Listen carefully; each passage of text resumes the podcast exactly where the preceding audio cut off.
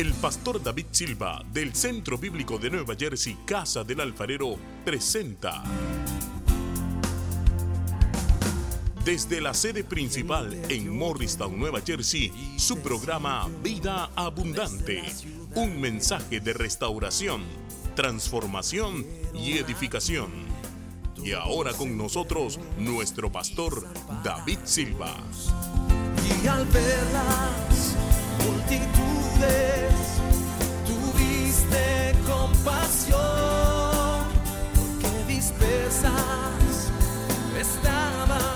Dice así en Jeremías capítulo 18, versículos 1 al 5. Palabra de Jehová vino a Jeremías diciendo, levántate y vete a dónde? Casa del alfarero. Y allí te haré oír mis palabras. Y descendí a casa del alfarero y he aquí que él trabajaba sobre la rueda. Y la vasija de barro que él hacía se echó a perder en su mano. Y volvió y la hizo otra vasija, según le pareció mejor hacerla. Entonces vino a mí palabra de Jehová diciendo, ¿no podré yo hacer de ustedes como este alfarero, oh casa de Israel?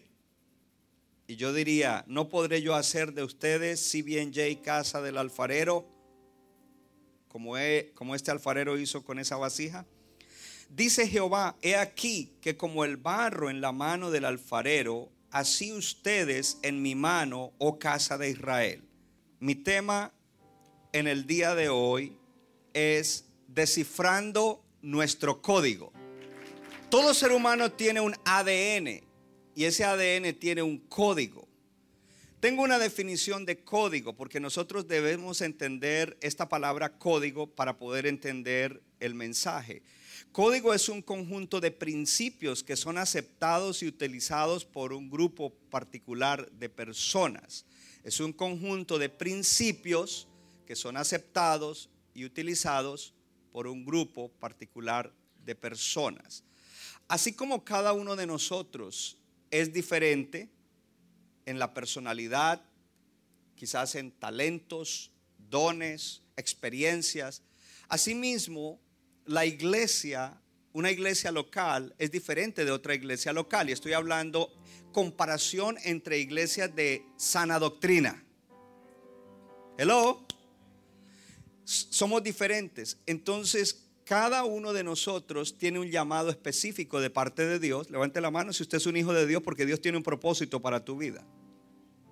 No es solamente trabajar, comer y dormir y sobrevivir. Dios tiene un propósito para tu vida. Amén. ¿Te anima eso? Gloria a Dios. De la misma manera, Dios tiene un propósito específico para cada iglesia local. Y no todas son iguales. Y cada una tiene que tener su propio código. Es decir, que cada iglesia ha formado una personalidad colectiva que está basada en principios, leamos de nuevo la palabra código, en haber adoptado ciertos principios, un conjunto de principios, y esos principios al, al ser aceptados se convierten en valores. Diga conmigo nuestros valores. Déjeme darle un ejemplo. De pronto allá hay una iglesia en la otra esquina y ellos son una iglesia local que no tienen un llamado para hacer trabajo misionero como lo hacemos nosotros. Pero nosotros aquí tenemos un valor y es el valor del trabajo misionero en las naciones. No solo el trabajo misionero local. Entonces, para nosotros esto es un valor. Para ellos no es un valor porque no han sido llamados a eso. Amén. Entonces, nosotros tenemos esos principios que son nuestros valores y que son los valores que usamos para nosotros poder correr, caminar como iglesia. Hoy necesitamos descifrar ese código. Y yo quiero leer en Hechos capítulo 4, versículo 32 en adelante, porque la serie que, eh, que, que estamos llevando la titulé Volviendo al origen. Una iglesia debe volver al origen y el origen es los hechos de los apóstoles. La iglesia de los hechos de los apóstoles es una iglesia que es el modelo para las iglesias. Hello. Y debemos ir a ese origen. Hechos capítulo 4, versículos, ya le digo, 32 en adelante, para mirar un poquito del código de esa iglesia que Dios había levantado en Jerusalén y que había comenzado con el Pentecostés, el derramamiento del Espíritu Santo, y que ahora, según ellos habían recibido esa impartición, ahora ellos estaban avanzando el reino de Dios. Nosotros estamos hoy en día aquí gracias a ellos. Primero a Jesús, pero gracias a ellos. Porque a veces uno se ve como cristiano como que caía aquí en... No, no, hay que trazar la historia, inclusive hasta Abraham. Y la multitud de los que habían creído era de un corazón Mire la, identidad de ellos. Y un alma. Y ninguno decía hacer suyo propio nada de lo que poseía, sino que tenían todas las cosas en común. Era una iglesia que era en inglés dice selfless, no eran egoístas. Ellos, eh, ellos se preocupaban los unos por los otros, las diferentes necesidades que había. Dice, y con gran poder los apóstoles daban testimonio de la resurrección del Señor Jesús y abundante gracia era sobre todos ellos. Otro, otro valor que ellos tenían era la predicación del Evangelio. Predicaban a Jesucristo, predicaban a Cristo resucitado. Y dice allí, que abundante gracia era sobre todos ellos. Dice que no había entre ellos ningún necesitado. Muy, muy interesante eso. No había entre ellos ningún necesitado. Y la razón es porque ellos tenían una dinámica, un método, y era que vendían, los que más tenían vendían propiedades y le daban a los que no tenían. Y, es, era el método de ellos. Yo, yo creo algo firmemente que en nuestra iglesia no debe haber ningún necesitado. Y usted no necesita vender nada. Ay, yo me voy de aquí porque me van a hacer. No, no, usted no necesita vender nada. Usted lo que necesita hacer es una persona generosa. Porque cuando todos nos unimos para apoyar a alguien que está en necesidad, todos podemos más que uno solo. Yo no sé si hay alguien aquí, pero no solamente en el aspecto económico. Porque a veces enfatizamos demasiado el aspecto económico, no, en el aspecto matrimonial, en el aspecto de la crianza de los hijos, en el aspecto emocional, en el aspecto de una situación de tragedia que le suceda a alguien. No debe haber necesidad en la iglesia porque dentro de todos nosotros hay unción del Espíritu Santo, hay palabra para bendecir a otros. Dile a tu vecino, yo tengo mucho para bendecir a otros. Diga, yo tengo mucho para bendecir a hermanos y hermanas en la iglesia. Usted tiene que creer eso. Porque esa es la manera como se levanta una iglesia saludable. No había versículo 36, dice, bueno, ahí lo dejamos ahí. Ahora vamos al capítulo 6 del libro de los Hechos de los Apóstoles. No quiero usar mucho en esta introducción porque tenemos que eh, avanzar. En el capítulo 6 encontramos algo interesante. En aquellos días, como creciera el número de los discípulos, míreme, cada día conmigo la iglesia crece. Diga, y entre más crece, crecen también los problemas dentro de la iglesia. No, porque si usted está esperando una iglesia sin issues, usted se equivocó.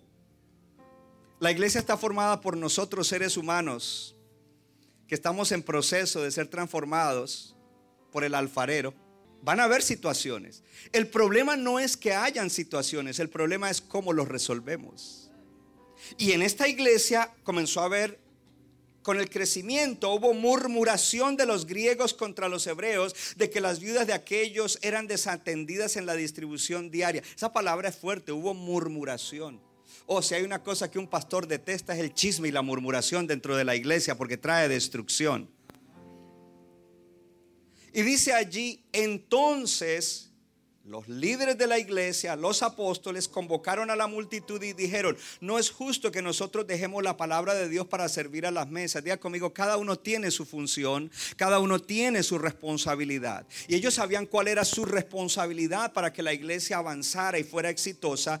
Y dice, nos traen esa queja, pero no es justo. Ustedes ya tendrían que resolverlo. Entonces dice, busquen pues hermanos de entre ustedes siete varones, diga conmigo, de buen testimonio, llenos del Espíritu Santo y de sabiduría a quienes encarguemos este trabajo. Hay una solución.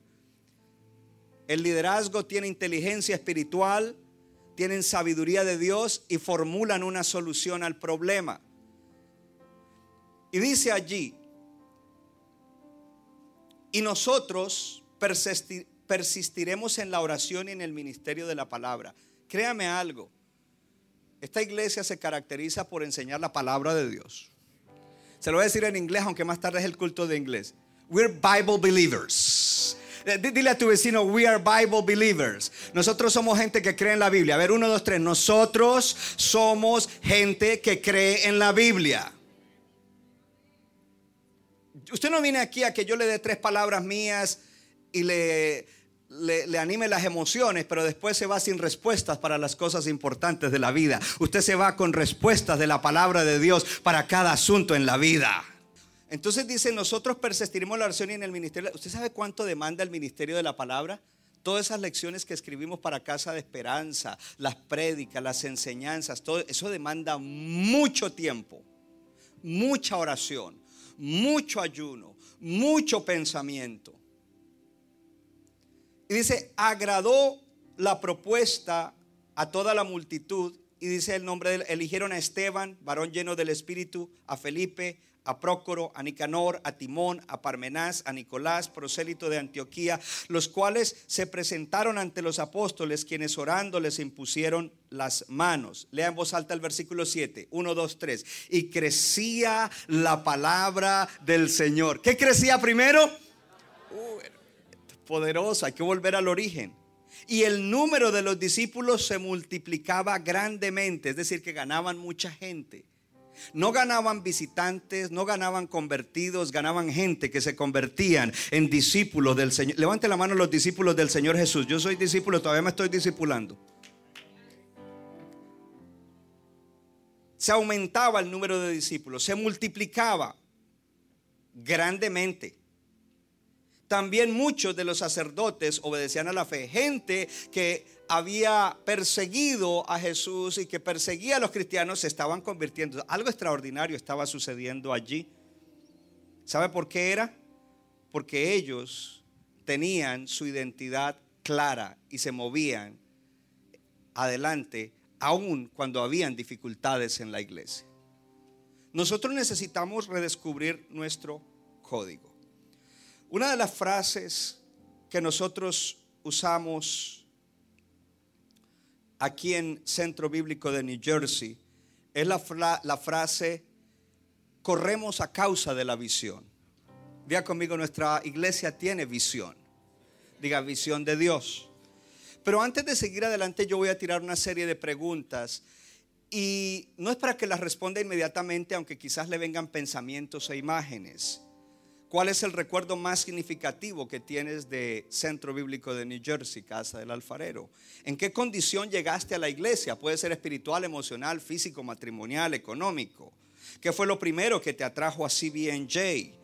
Eh, ¿Puedes describir tus primeras experiencias? Entonces aquí viene una pregunta que es separada de esta. ¿Puedes describir tus primeras experiencias de iglesia, ya fuera de niño o cuando te convertiste? Pastor, ¿y para qué eso? Porque a veces tu experiencia afecta tu experiencia actual. Y si de niño tuviste una mala experiencia en la iglesia, llegas y de pronto como que no te sientes confortable con algo, pero si Dios te puso aquí, fue Dios el que te plantó aquí.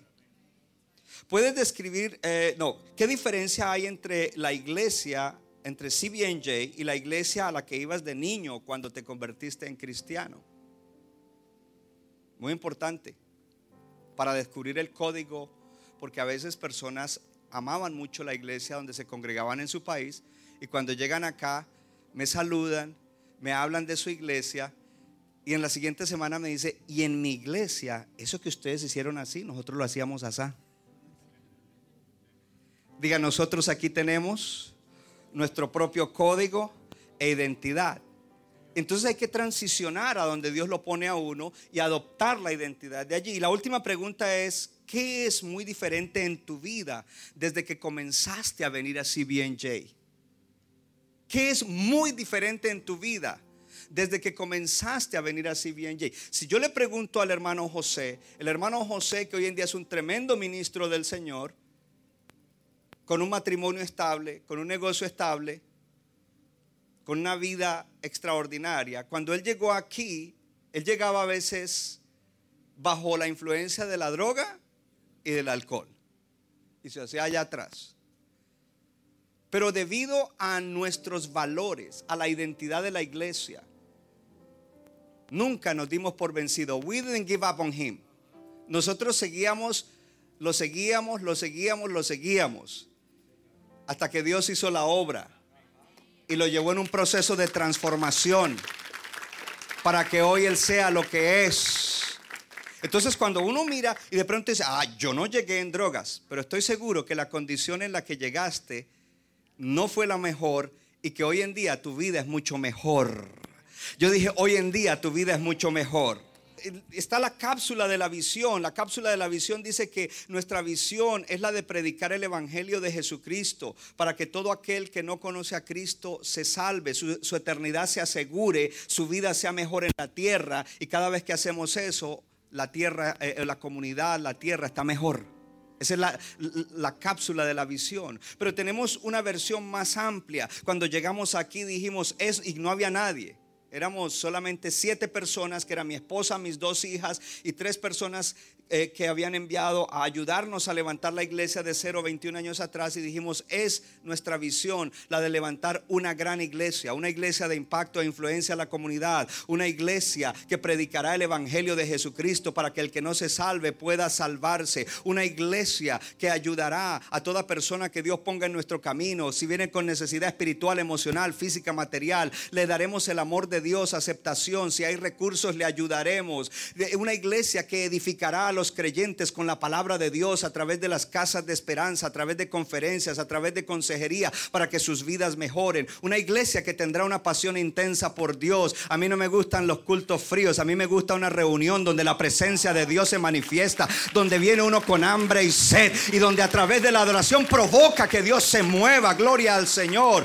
Aleluya. Eso es como cuando usted entra a Starbucks, usted no va por el café, usted va por la experiencia el olor a café que le trae buenos recuerdos, gloria a Dios. No es el café, el café es amargo, es feo, pero es la experiencia, gloria al Señor. A veces la palabra te cae duro, pero la experiencia que tienes con Dios, aleluya, hace que tú salgas, wow, hoy tuve un nuevo encuentro con Dios. Una iglesia que pensará en las generaciones, una iglesia que tendrá un ministerio fuerte para los niños, una iglesia que levantará jóvenes, adolescentes y jóvenes adultos para que hagan la diferencia en un mundo que está corrupto, que está malo, una iglesia que estará ministrando a las necesidades de la gente afuera, una iglesia que dará lo que por gracia recibió de haber sido una misión, se convierte en una iglesia misionera. Eso era loco.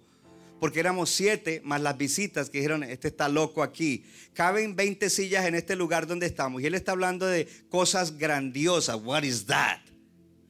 No sé si de pronto alguien dijo, yo no vuelvo porque ese pastor está loco. Pero no era yo, es más, yo creo que yo ni estaba tan consciente de lo que decía, porque si hubiera estado consciente decía, ¿qué estoy diciendo? Diga conmigo la visión de la iglesia. Un día tendremos un lugar donde albergaremos cientos y cientos de personas y habrán eh, sistemas educativos para formar gente en la iglesia con la palabra de Dios para sus propias vidas y para servir a Dios, para enviar misioneros, pastores. Y al final decía, y el pueblo correrá a causa de la visión. Pero todo eso tiene una historia. Mi esposa y yo llevamos 34 años en este país. Y no sé qué año, qué número de año era, el cuarto o el quinto de haber llegado. Como que algo me hizo clic en mi mente. Y yo comencé a ver toda la problemática que había en la, comunidad latina. La ruptura de matrimonios, muchas madres solteras solas con sus hijos, jóvenes que eh, iban a la high school y ni siquiera se graduaban, se iban de la high school y se ponían a trabajar teniendo un potencial para terminar y seguir más allá la enfermedad en la comunidad latina, eh, la economía entre los latinos. Y yo dije, wow, esto es tremendo, todas las situaciones que hay entre los latinos. Pero lo que Dios había impresionado en mi corazón es que la respuesta no está en un político, la respuesta no está en un presidente, la respuesta no está en una legislación, la respuesta está en Jesucristo, la respuesta está en el Evangelio de Jesucristo. Y se me metió en la cabeza de que alguien que recibe bien el Evangelio puede transformar su vida. No es el sueño americano, es el sueño de Dios para sus hijos. Gloria al Señor, el que hace la diferencia en la vida de alguien. Por eso me dedico a enseñar la palabra como la enseño. Por eso me dedico a, levantar ministros que enseñen la palabra, que aconsejen, que guíen. Y entonces allí nació la visión porque yo creo que la comunidad hispana es redimida por el Evangelio de Jesucristo. Gloria al Señor. ¿Habrá alguien que en esta, en esta mañana lo cree?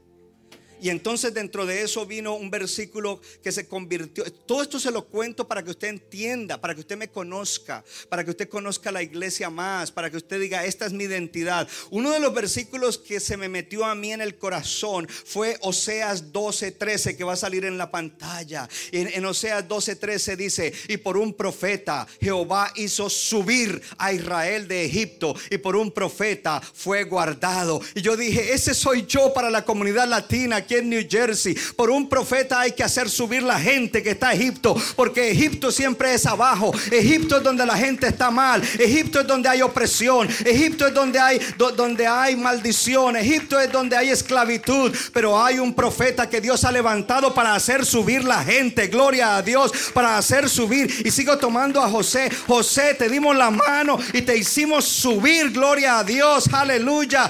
Oh, por un profeta hizo subir a Israel y por un profeta fue guardado. Cuando yo te predico la palabra y no te gusta y tú ya la conocías y ya eres salvo y ya has subido, es para guardarte, gloria al Señor. No es para ofenderte, es para guardarte. Y si la palabra te ofendió, significa que fue buena para ti en ese día. Porque Dios no me llamó a pasarte la mano, Dios me llamó a darte una palabra que restaure tu vida, una palabra que te ayude a crecer, a madurar, a prosperar en el alma, para que prosperes en todas las cosas. Oh, aleluya.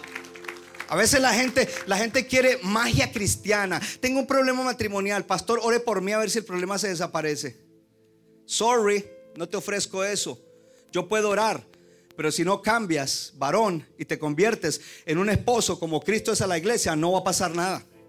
Y tu mujer, si no te conviertes en una mujer sabia que edifica su casa, no va a pasar nada. You got it. ¿Cuánto le dan gloria a Dios? Esa es la historia de la visión. Ahora, nosotros tenemos valores, tenemos una visión, entendemos nuestra misión y tenemos una estrategia para que la iglesia siga adelante creciendo.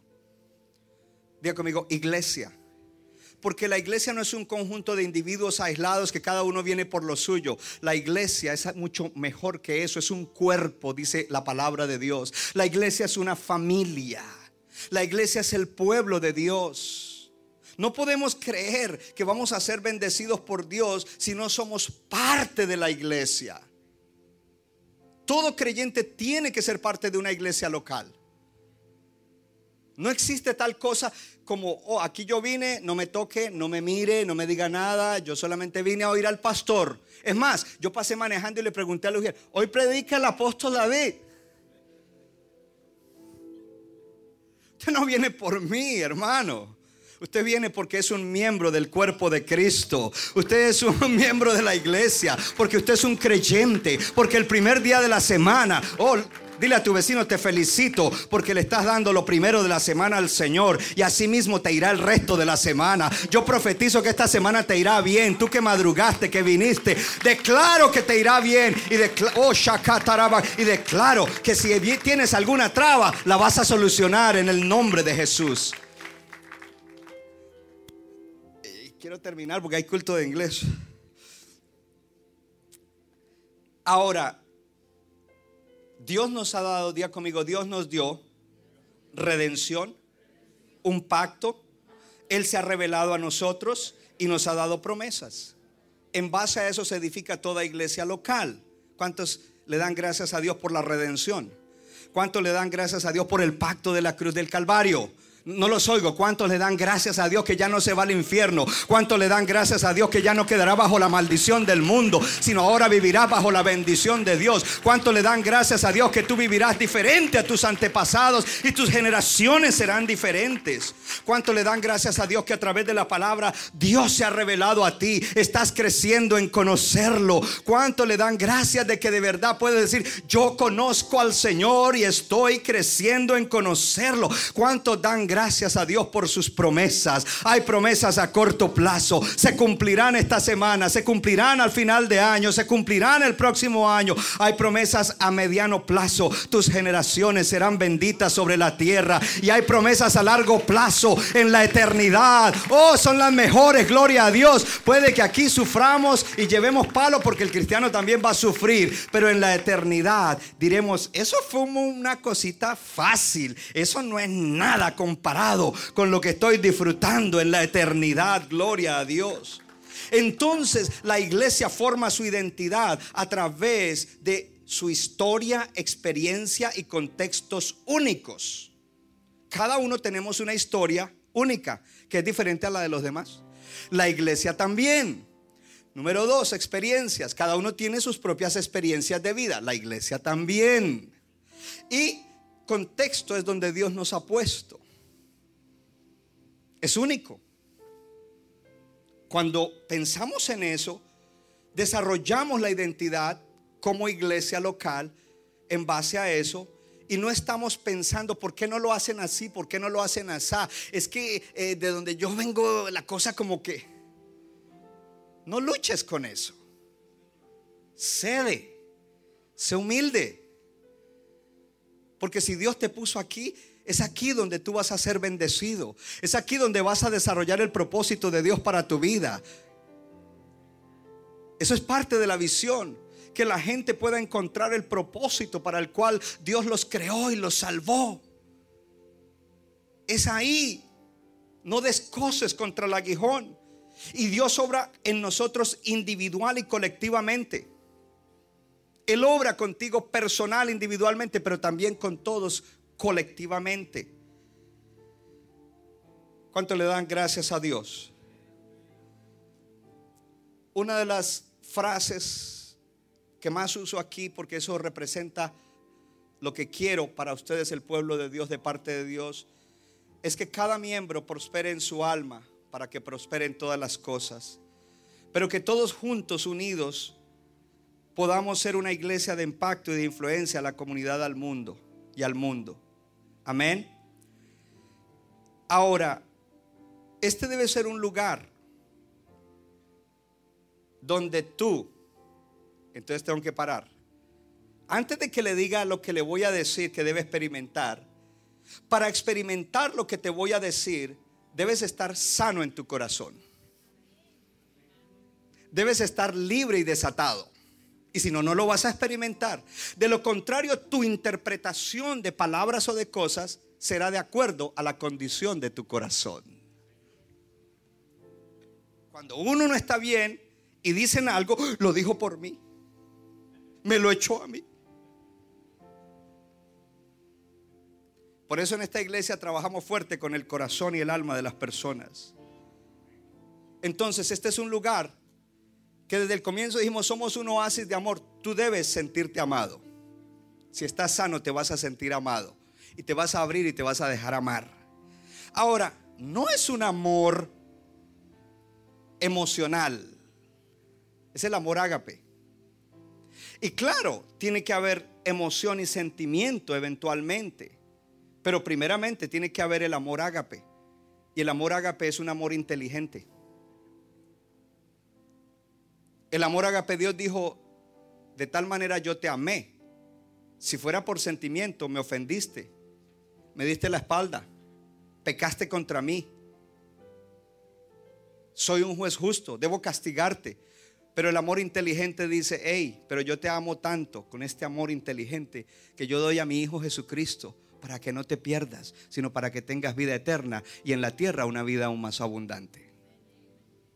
Entonces a veces los hermanos quieren experimentar ese amor, pero con cuestiones sentimentales y a veces con cuestiones como de mucho melosería. Hermano, cada persona tiene su personalidad. Quiero decirte algo, yo no soy meloso, pero yo te amo.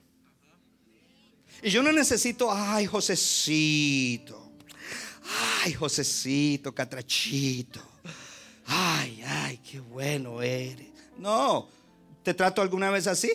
¿Te amo? Caso cerrado. Es un lugar donde no importa quién recibe el crédito, todas las cosas que logremos, no soy yo, somos todos juntos.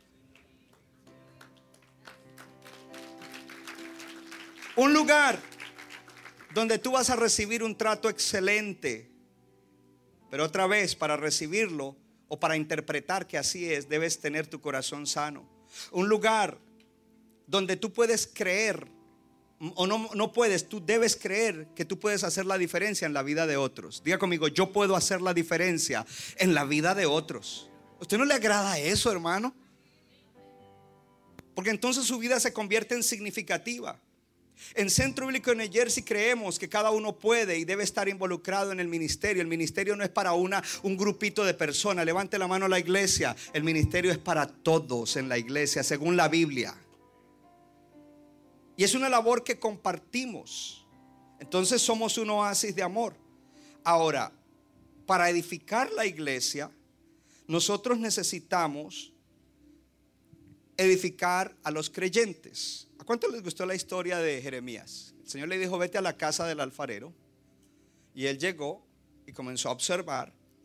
El alfarero estaba haciendo una vasija, ya la tenía seguramente en la rueda, pero de repente en medio de moldearla se le echó a perder y probablemente agarró ese barro, lo volvió una pelota y lo tiró ahí para hacer de nuevo la vasija. Y dice el Señor, después de que Jeremías ve eso, ¿acaso no puedo hacer yo lo mismo con ustedes, casa de Israel? Esta iglesia tiene el nickname Casa del Alfarero porque es la revelación que Dios me dio del ministerio que tiene que tener esta iglesia. Un lugar donde Dios es el alfarero y tú y yo somos el barro. Eso nos da la identidad de que cuando tú vienes aquí, tú vas a pasar por procesos. ¿Cuántos quieren una mejor vida? Levante la mano si quiere una mejor vida. Vas a pasar por procesos. Y en esos procesos Él va a tratar con nuestro ego, con nuestro orgullo, con nuestra arrogancia, con nuestra autosuficiencia.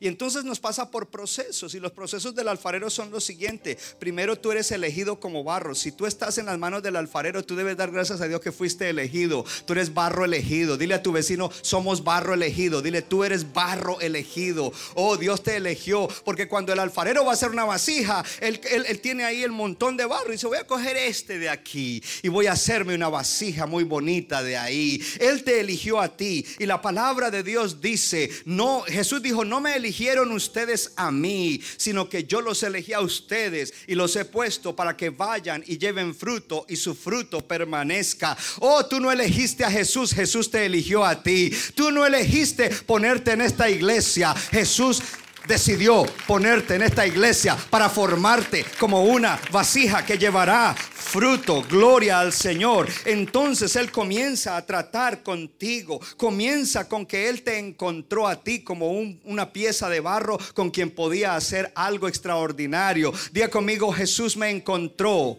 como pedazo de barro para moldearme. Diga, yo no encontré al Señor, el Señor me encontró a mí. Aleluya. Corregimos de una vez la doctrina, gloria a Dios. Hermano, su testimonio, bueno, cuando yo encontré al Señor, no, el Señor no estaba perdido, el perdido eras tú eras un pedazo de barro perdido a quien Dios eligió y lo tomó para hacer una vasija extraordinaria. Gloria al Señor. Así es de que tienes que comenzar a darle gracias a Dios porque Él te eligió. Dele gracias a Dios porque Él te eligió. Entonces una vez que te elige, Él dice, te voy a dar una vida aún más abundante, pero para eso te tengo que procesar, tengo que darte unos tratamientos. La gente quiere mejorar su vida sin que pasar por tratamientos, sin pasar por procesos, sin que le duela. Hermano, estás equivocado.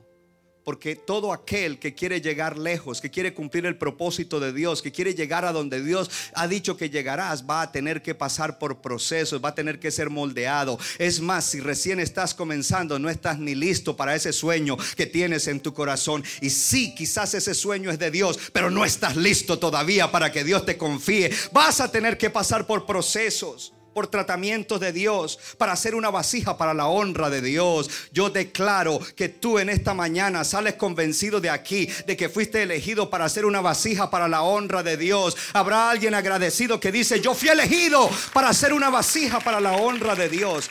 Ahora, una vez que el Señor te elige, lo segundo que hace es comenzar a sacarte inconsistencias que hay dentro de ti, como el alfarero hace con el barro. No puede comenzar de una vez a hacer una vasija. Hay inconsistencias. Esas inconsistencias son unas burbujas de aire que se forman en el barro y que si no se extirpan, cuando la vasija se haga, se pone en el fuego, esas burbujas se explotan, dañan la vasija y dañan las vasijas que están alrededor. Créame que a través de los años he visto hermanos que han resistido los procesos de Dios, han explotado y han explotado unos cuantos en la iglesia. Pero por eso estamos reafirmando nuestra identidad. Esta es la casa del alfarero.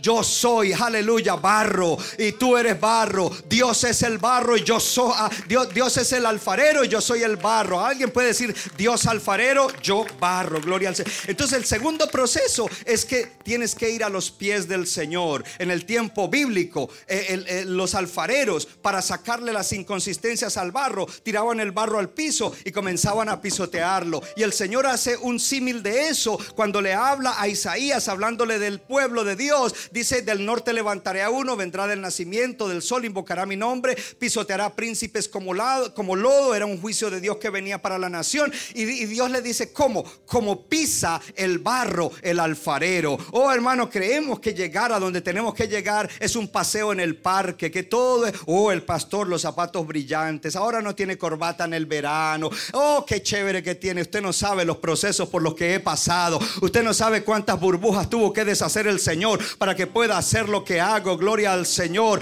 Así es de que tenemos que pasar por esos procesos. Y esos procesos tienen que ver con nuestra vida interior, con nuestros issues, con las heridas del pasado que no se han sanado, con, con las herencias que todavía se despiertan. Esas inconsistencias internas, Dios las tiene que extirpar. Hay palabra de Dios en la casa del Señor para sanarnos. Hay ministración del Espíritu Santo para ser libres. Yo no sé si alguien dice, debo ponerle atención a mi vida interior. Debo humillarme y dejar que Dios saque esas inconsistencias, que Dios saque esas burbujas. Porque hasta que no vayas a los pies de Él, no puedes estar en sus manos. Una vez que el alfarero hace eso y le saca todo lo que tiene que sacar, entonces ahí sí lo cogen las manos. Hello tremendo porque un fariseo llamado Simón invitó a Jesús a su casa. Y Jesús llegó allí. Y el fariseo estaba. Llegó Jesús. Ok. Que se siente donde quiera. Pero había una mujer allí. Lucas capítulo 7 que vino por detrás de Jesús porque no se sentía digna de venir. Diga conmigo, humillación. Y se tiró a sus pies,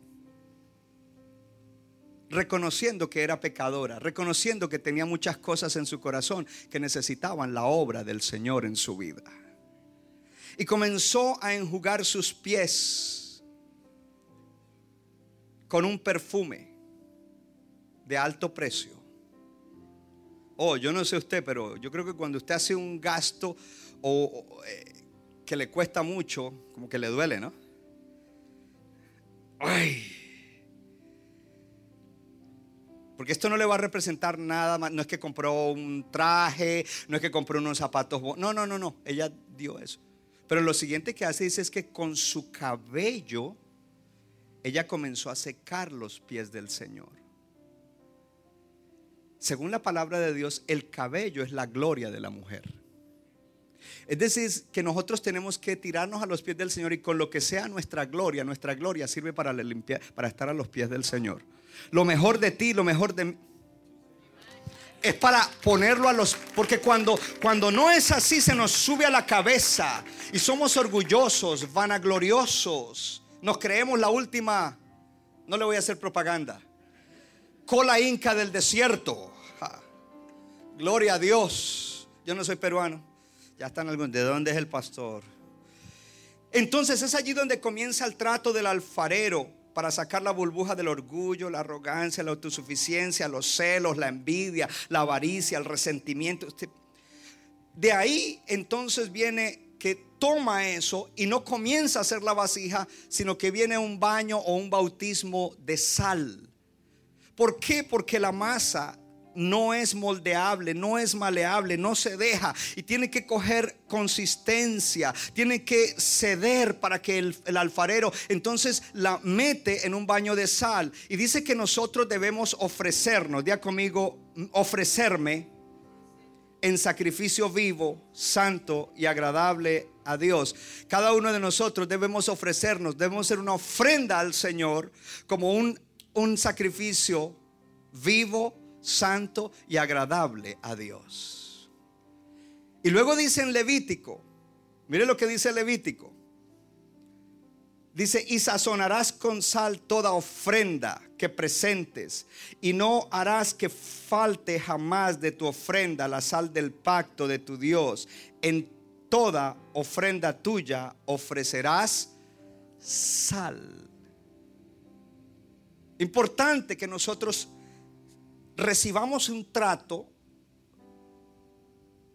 que nos hace moldeables, que nos hace humildes, que nos hace enseñables, que nos hace que seamos honestos con nosotros mismos de abrirnos y reconocer las cosas con las que luchamos. Ese es el bautismo de sal. De lo contrario, no nos dejaremos moldear. Interesante que en Romanos 12.1 dice, preséntense como una ofrenda, como un sacrificio vivo, santo y agradable. Pero luego, en el versículo 2 dice, no se amolden o no dejen, no se dejen, no dejen ser moldeados a la manera de este mundo, sino sean transformados por medio de la renovación de su mente para que comprueben cuál es la voluntad de Dios, lo que es bueno, agradable y perfecto. Porque ese trato tiene que ver también con la renovación de nuestra mente. Para ser transformados en vasijas de honra, tenemos que ser renovados en nuestra mente. Oh hermano, traemos una programación en nuestra mente que es terrible. Y es a través del proceso que vamos absorbiendo la palabra, la vamos asimilando y nuestra mente se va renovando. ¿Qué estás pensando en este momento? Porque lo que más pienses, eso es lo que domina tu vida. Como piensas en tu corazón, así eres tú. Y dice que nosotros para ser transformados, y ojo porque la transformación de Dios es el que quiere transformar de gloria en gloria en gloria, es a través de la renovación de nuestra mente. En el libro de Efesios capítulo 4 dice, despójense, quítense el viejo hombre el yo falso que está viciado conforme a los deseos engañosos de la carne. Y luego dice, y renuévense en el espíritu de su mente. Y entonces cuando se hayan renovado en el espíritu de su mente, vístanse con el hombre nuevo, el yo verdadero en Cristo Jesús, tu verdadera identidad en Cristo, la cual te fue dada por Dios según la santidad de la verdad. Oh hermano, tenemos que renovarnos en nuestra mente.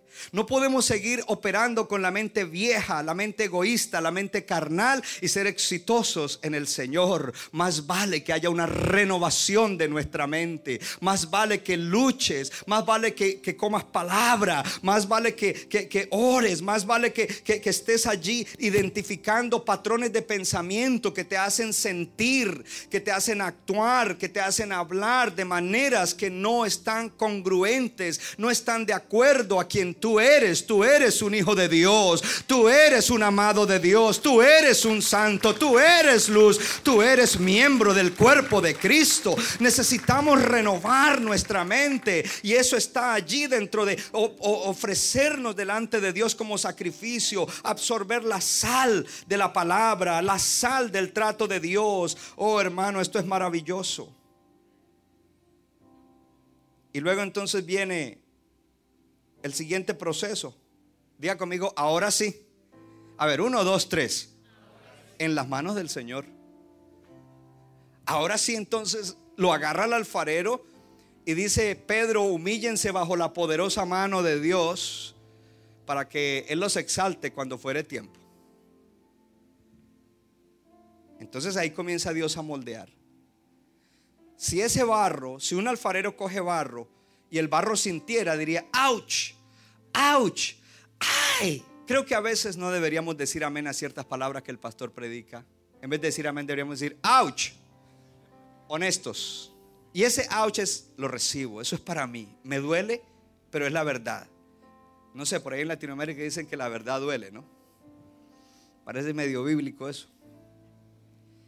Y por último, cuando la vasija ya está lista, es metida al horno, al fuego. Y yo le voy a hablar solo de dos clases de fuego. Una de las clases, la primera clase de fuego es el fuego de las pruebas.